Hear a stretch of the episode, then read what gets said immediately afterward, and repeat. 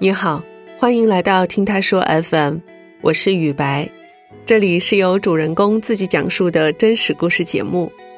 本期故事的主人公 Susie 在二零一九年年底前往菲律宾游学，没想到受当地疫情的影响，再加上生活和工作的双重打击，他陷入了流离失所的困境中。就在这时，他遇到了一段雪中送炭的爱情。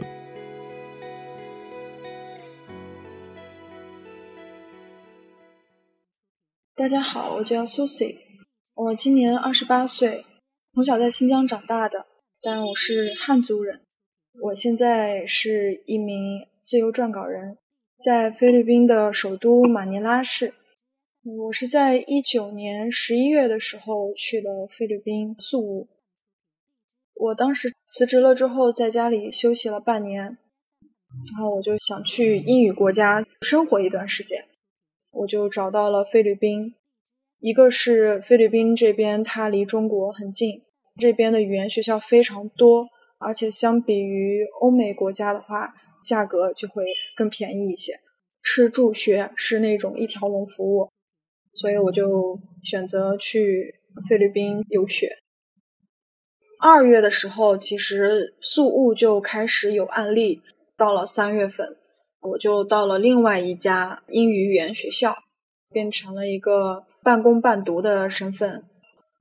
三月底的时候，宿务那边就封城了，也听说这边的小学校就是把实习生直接就赶出去了，我就蛮恐慌的。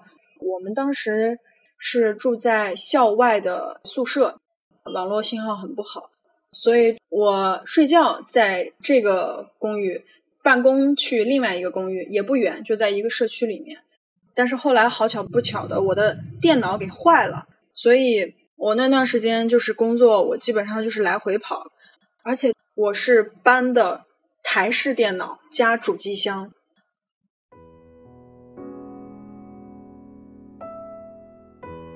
我记得有一次，我是有一个嗯非常紧急的工作。我就想说，那我是不是可以就是进去办公的那个公寓，通宵达旦完成了那个工作？后来就在我办公的那个房间里面睡着了。结果我记得那天早上九点钟，突然有人敲门，而且就是敲的特别急。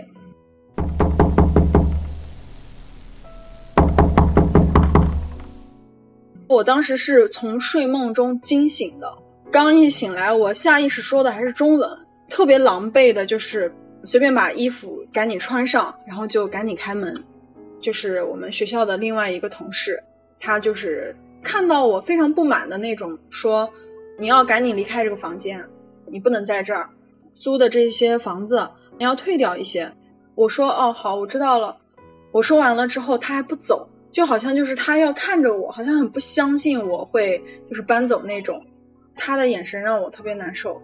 就是这样被别人赶走那种，心里好像抽空了一下，而且这还没完，是那一天下午，我也在这个屋子里面办公，那个屋子里面的空调是非常非常老式的空调，就十几年前的那种，一开空调声音噪声非常大，作用其实也不大，所以我就是不开空调的，就我一个人在里面，所以我当时也就把衣服给脱了，就剩下一个背心。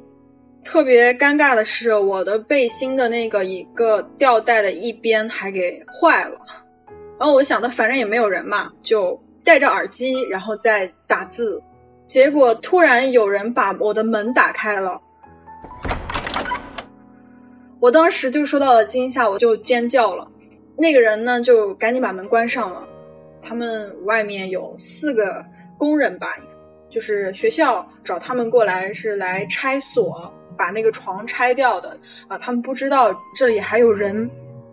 这件事情让我一下子觉得是危及到了我心里的那个安全感，让我想要离开这样的一个工作环境了。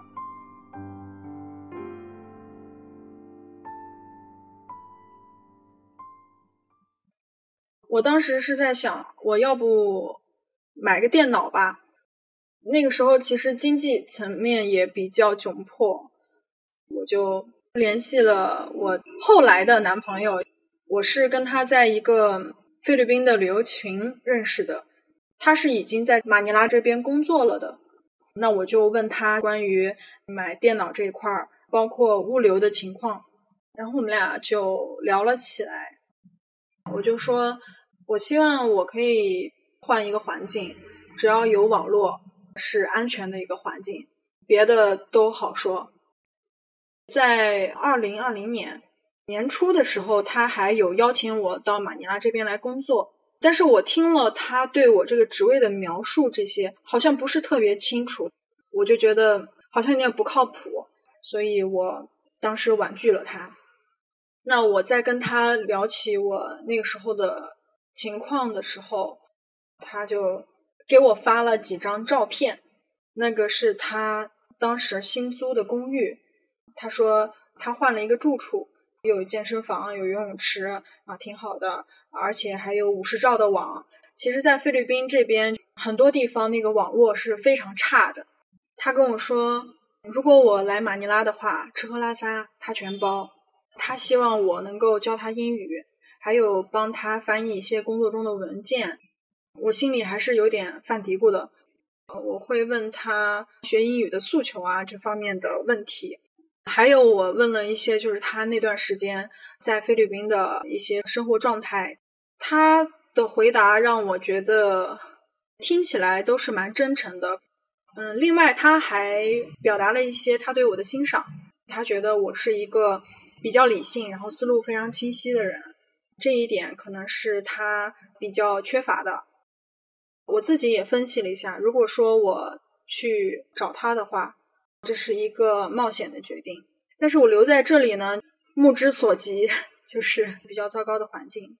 我一方面是跟我的朋友聊了这件事情，我朋友就觉得可以试试，然后他说，说不定他是你的真命天子呢。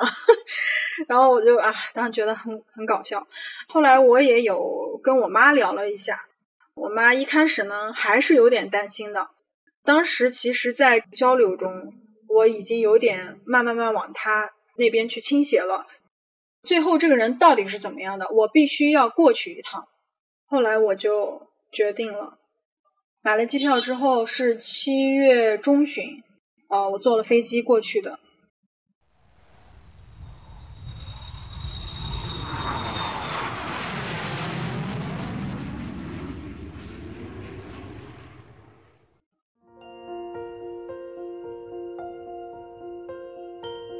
我们俩相处在一起之后，一开始他就非常照顾我。我记得我刚来，然后他就给了我一个吹风机。他说：“我想到你可能没有带，然后我是特意给你买的。”呃，我是觉得这个人蛮细心的。而且当天晚上我们吃了一顿火锅，算是给我接风吧。呃，我觉得是那几个月以来我吃的一次比较像饭的饭。我在居家隔离的那几个月里面，每天吃的都是盒饭。我们那边比较热嘛，所以每次等我工作完了之后，我去拿那个饭，都已经有一点点馊的味道了。所以那个时候我们俩吃的那个火锅，我就觉得很暖吧。不仅是火锅本身的那个暖，还有就是两个人坐在一起吃一个火锅的那种暖。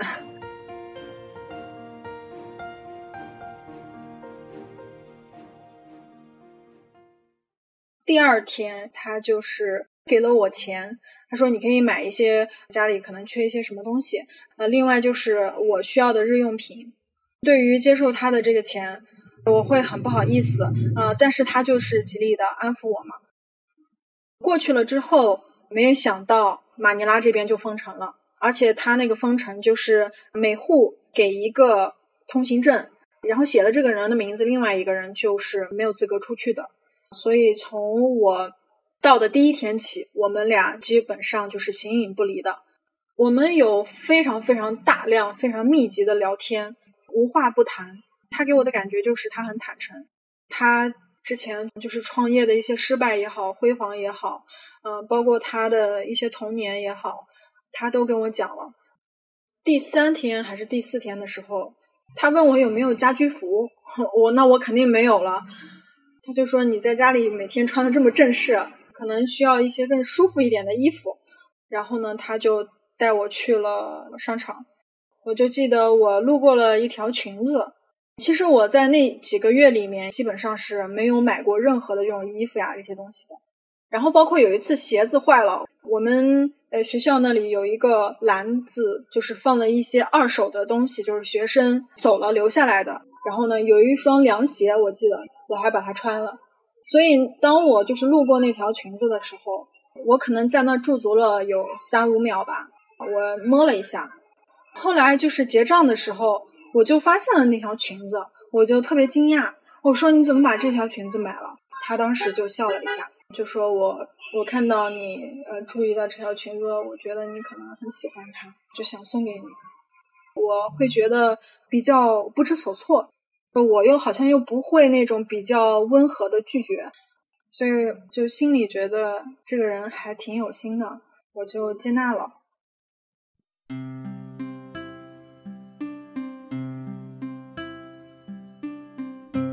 那段时间是两个人，相当于是一起做饭。我就记得有一次中午我在做饭的时候，当时我在炒菜，厨房和客厅是连着的，他就坐在吧台那个位置看着我，可以说就是陪着我，跟我聊天，跟我大概有一个一米到两米的距离吧。然后他就说了一句话，嗯，我不知道有没有别人跟你说过，有时候你的样子看起来让人很心疼，就让人很想照顾你。听到了之后，我没有抬头，但是我其实心里就震动了一下，当时就在想怎么样去平静的去回应他，比如说啊有吗？或者是呃没有人跟我说过，但我就觉得这样子好傻，而且他的那句话让我意识到我的心里也是有这一份渴望的，但是我也有反问他，让他去说出他的想法，他当时就是说他对我有好感。可是他又有一些顾虑，有些事情好像想做又不敢做。我当时就是非常坦然的去跟他说：“因为人生是你自己的，随着你自己的心嘛，就没有什么好后悔的。”我记得晚上我们俩是吃了饭，他还买了红酒。他那天话特别多，他聊了很多很多，我都已经被他聊到就是我眼皮子都有点睁不开了的那种，就已经很困了。他跟我讲的一些他的经历，呃，我也还是很有感触的。我会突然觉得就是很想抱抱他，但是我抑制着我自己吧。然后后来他就突然吻了我，然后我们俩就接吻了，就算是在一起了吧。第二天就是再次确认了一下，意思就是男女朋友，就是说我想跟你在一起。我也是一个比较随性的人嘛。当时那种感觉到了，我就觉得可以在一起，包括就是他对感情的一些想法，啊，他未来的规划都是我觉得非常欣赏的。有一段时间吃完饭之后，我们就会一起洗碗、洗锅、收拾桌子，然后我们会一起坐在沙发上找一个电视剧一起看。可能这个场景对其他人来说是。家里面非常平常的一幕，但是对我来说，就是我可能从小到大都很少体会过的，特别的温馨啊，是弥足珍贵的吧。因为我是在单亲家庭长大的，然后我父母都很忙，所以我从小就是感觉我都挺孤独吧，没有人陪我。我特别希望有人能跟我说话，嗯，哪怕就是陪陪我也行。这是我第一次跟男朋友同居，然后可以有两个人一起做一些居家的一些事情，而不是只是就是在外面啊约会啊那种。我觉得那种和两个人生活在一起还是非常不同的性质的。有一次。我们俩看一个电影，然后在那个电影里面呢，是两国打仗，然后一国胜了，另外一国败了，那个国家的人就成为了俘虏。在影片的结尾，我记得那个女孩说了一句话，就自己是一个没有家的人，去哪里都是一样。当时我看那个电影，就是默默的流泪吧。可能从那个女孩子身上也是能看到自己也有过的漂泊感，没有归属。父母离婚了之后，我是跟妈妈一起生活，然后妈妈是住在姥姥家的。我非常清楚姥姥的家不是我的家，因为姥姥就是一生气了就会说一些气话吧。所以我从小到大这种漂泊感一直是根植在我心里面的。因为我们是没有开灯，我以为他没有看见我哭，我是偷偷的哭的。结果他就突然搂住了我，然后说：“以后有我在的地方就是你的家。”当下意识是对于他的这种话是不相信的，我就会觉得说男人的鬼话。但是我却会为这句话本身而不由得触动，我的内心深处是非常渴望这句话的，哪怕他这句话只是哄我的，可是。这句话本身带给我的那种感动是不可磨灭的，真的就是我这一辈子我觉得都很宝贵的记忆。